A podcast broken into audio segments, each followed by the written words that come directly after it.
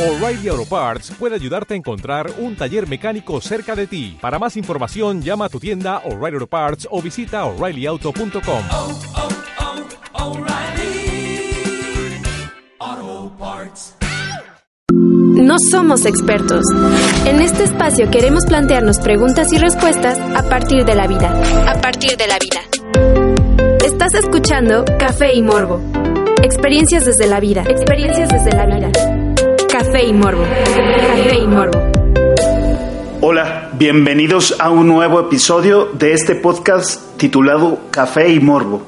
Yo soy el padre Manuel Reyes, director de la pastoral de la Universidad Anáhuac de Puebla, y hoy nos encontramos nuevamente en el cursillo de colaboradores del Reino Christi 2019.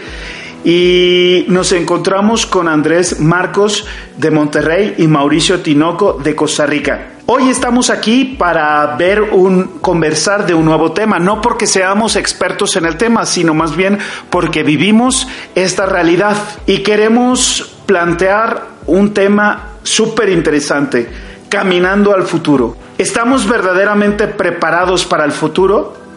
Y lo primero que quisiera compartir para introducir es nuestra realidad. Estamos tres hombres aquí que somos de tres generaciones diferentes.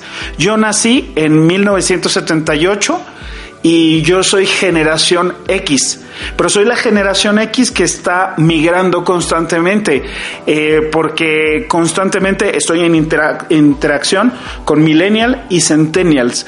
Ustedes, en cambio, ¿qué generación son? Bueno, este, yo, Mauricio Tinoco, soy de la generación millennial, aunque realmente no me identifico con ella. Yo nací en 1993 y pues, igual que el padre, tengo mucho contacto con otras generaciones. Pues mi familia y también lo que serían mis amistades son de generaciones muy distintas, como lo son también los Centennials y la X. Yo, Andrés Marcos, eh, soy de la generación Centennial, o muchos me dicen Millennial también, depende cómo lo cuentes. Nací en el mejor año de nacer, que es el año 2000. Nunca se me va a olvidar mi edad. Y sí uso mucho la tecnología, pero no me identifico con, mi, con los apodos que tienen mi generación. Si yo pienso en lo que me identifica, pues la verdad es que yo pensaría un poco cosas que para ustedes no son tan comunes. Hoy en día la cultura hipster es una de las cosas que me identifico muchísimo, no por sí misma, sino porque viene como una especie de romanticismo, porque recuerdo como lo hippie, como esa oleada en la que yo nací, en donde se promovía el amor, el amor libre, el amor sin barreras y la verdad es que por una parte está este tema romántico del recuerdo de aquello, pero también por otra parte está como el tema retro dentro de lo hipster y también las posibilidades de combinación o encuentro entre lo antiguo y lo nuevo. Entonces, ahí es donde yo me siento identificado. ¿Ustedes me podrían compartir en qué se sienten identificados? Eh, yo soy de la generación 2000 y soy también, no soy muy común entre mis amigos, dependiendo de mis gustos. Mi gusto de música, todos son de 50, 70, 60. Me gusta mucho el rock, también me gusta los Beatles, Queen. Y ahorita sí está agarrando popularidad el más ser más retro, pero a mí siempre me ha gustado de hecho, ver películas viejas de los ochentas, ver el, el, primer hombre en la luna, todas esas cosas que siento que me perdí y me hubiera encantado vivirlas. Bueno, a mí me pasa un poco igual, o sea, sí vivo en mi generación, sí tuve todo el auge este de las computadoras, este, digámoslo, todo el auge de Apple con los iPhone y todo esto, y viví con eso, literalmente nací en el punto en donde todo estaba creciendo. Digamos, uno de los primeros videojuegos que jugué fue un Nintendo 64. En mi casa hay un Super Nintendo y hay también un NES. Entonces, pues básicamente nací con todo esto. Y sí puedo decir que mi juventud sí me hallé más dentro de lo millennial porque, o sea, yo pasé horas, decenas de horas enfrente de un computador. Ya hoy en día no es tan tanto lo que realmente le dedico a un computador porque ha ido variando, digámoslo así, los gustos. Así igual, o sea, digamos, mi generación, pues ya a los 15 años tenían el reggaetón, los primeros reggaetones, aquellos viejos, gasolina y así. Que bueno, que fueron básicamente modulando lo que hoy conocemos como música. Pero al mismo tiempo, pues yo aprendí a tocar piano, entonces me gusta mucho lo clásico y tiendo a lo clásico y por eso digo que tampoco encajo muy bien en ese concepto de millennial. Sí está este retro, lo retro que referían, pero es que eso es centennial perfectamente es como una especie de diálogo y de hecho el Centennial tiene como una especie de relación con el Baby Boomers, como realmente esta, esta relación. O sea, yo la verdad es que también los, los gustos que refieres los tengo, pero honestamente si pienso en mi juventud, si pienso, pues ustedes todos están chavos, pero yo ya tengo 42 años. Si yo pienso en mi periodo juventud, o sea, honestamente no podría dejar fuera el grunge cosa que ustedes tal vez no tienen presente ni qué es.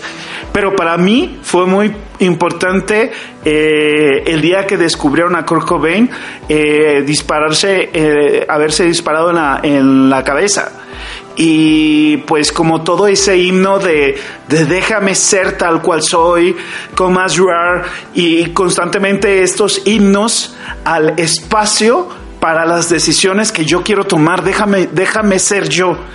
Eh, pues estas diferencias generacionales eh, se unen en este momento y pues ahora, después de habernos ubicado de quiénes somos y estamos aquí presentes uno delante del otro, del otro quisiéramos, quisiéramos un ejercicio.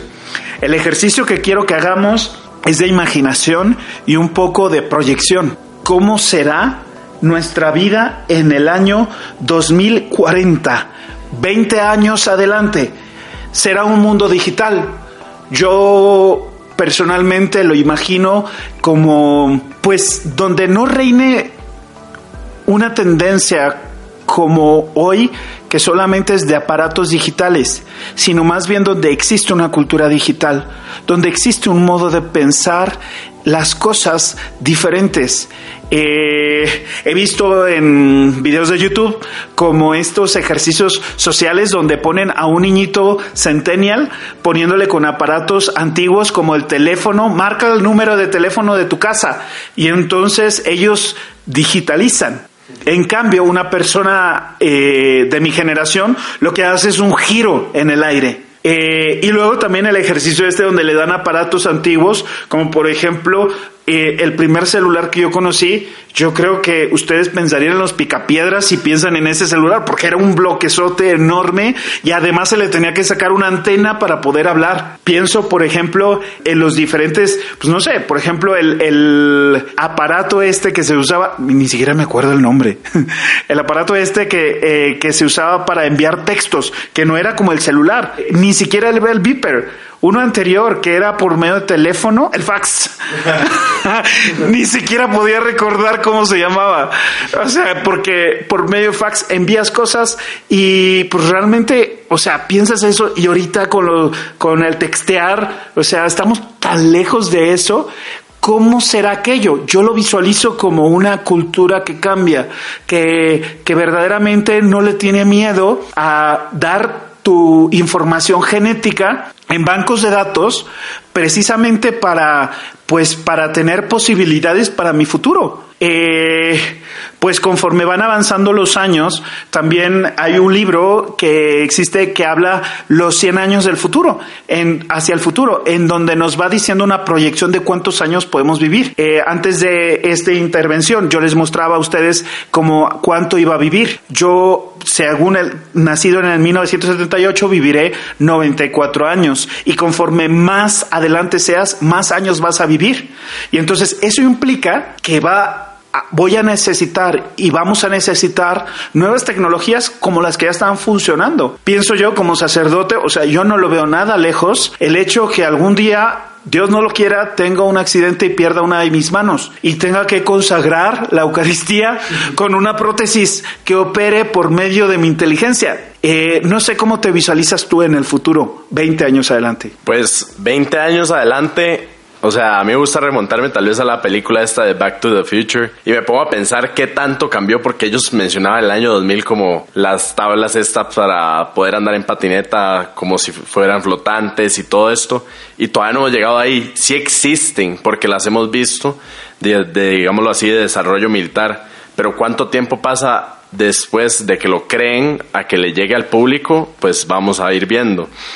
O sea, a mi parecer, pues ya estamos llegando a un punto en donde nos hemos vuelto como muy ambientalistas, muy verdes. Estamos buscando como salirnos de esta onda de todos los petróleos y de todo esto que contamina tanto.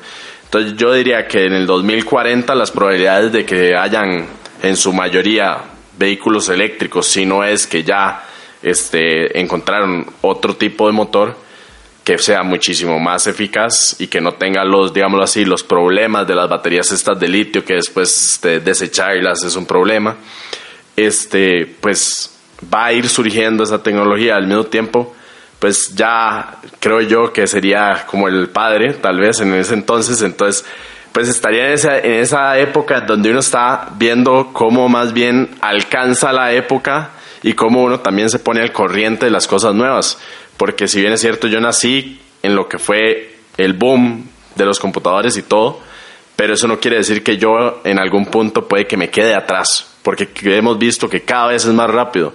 Yo me, recuerdo cuando apareció el primer iPhone, del iPhone, del primero al iPhone XS que hay hoy en día, hay enormes cantidades de diferencia.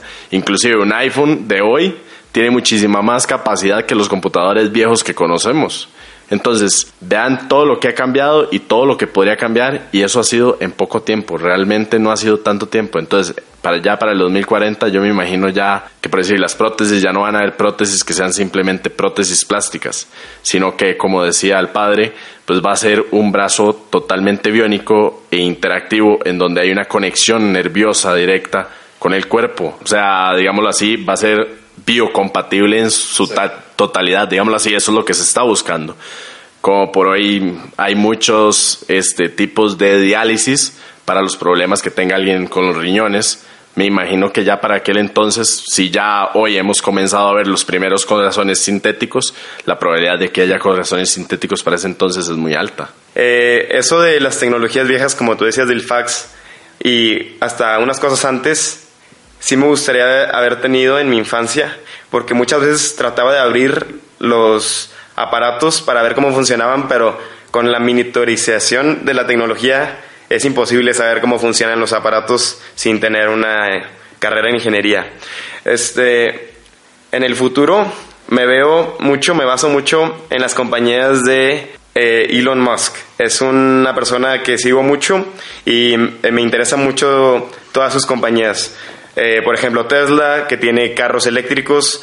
Eh, cada vez, cada día escucho un nuevo país que va a prohibir las ventas de carros no eléctricos o de carros de gasolina para el 2030, para el 2040 ya no van a vender. Con su compañía del espacio, SpaceX, y su y SpaceX quiere ir a la Luna y a Marte y hacer la especie humana interplanetaria. Esto suena muy lejos, pero eh, Yusaku Maezawa ya pagó por su primer viaje a la Luna con siete artistas. Va a dar una vuelta a la Luna más tarde de 2023. Entonces, yo creo que va a pasar esto como los aviones. Al principio, ir un vuelo transatlántico o un vuelo en avión era algo que costaba muchísimo dinero. Venía, hasta me cuenta mi papá, y a mí nunca me tocó, que venía toda tu familia a despedirte para el vuelo. Se me hace algo muy, muy, muy absurdo. Cada vuelo te venía toda tu familia y se vestía elegante para despedirte. Y siento que así va a ser al principio. Va a ser ir a la luna o eh, va a ser un evento muy importante, pero en lo que entra la competencia y las masas va a estar bajando el precio y yo estoy seguro que yo voy a ir a la luna antes de morirme. También hace unas semanas salió una de las compañías menos habladas de Elon Musk que se llama Neuralink, que lo que trata de hacer es hacer una interfase de, entre el cerebro y una computadora. Eh, esta se podría argumentar que ya la tenemos con el celular. Eh, cuando tú quieres buscar algo, ya puede ser considerada por algunos parte de tu cerebro porque tienes acceso a la información de todo el mundo en, si tienes acceso al Internet. Lo que esto quiere hacer solamente es que esa información que te llega a tu cerebro eh, acaba siendo electricidad, pero siento, sienten que es muy lenta. Esa es la lectura, esa es la, la velocidad de que puedes leer.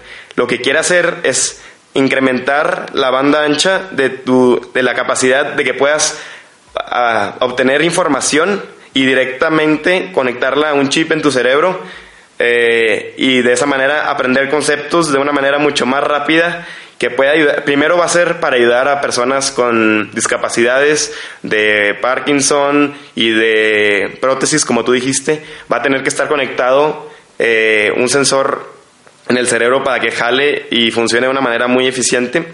Eh, esto suena muy loco, pero ya tienen los primeros prototipos y ya han funcionado con, con changos. El, el chango ha podido controlar la computadora con solo su con su cabeza y mover el mouse y hacer cosas básicas, pero que va incrementando exponencialmente esto. Entonces veo un futuro muy brillante.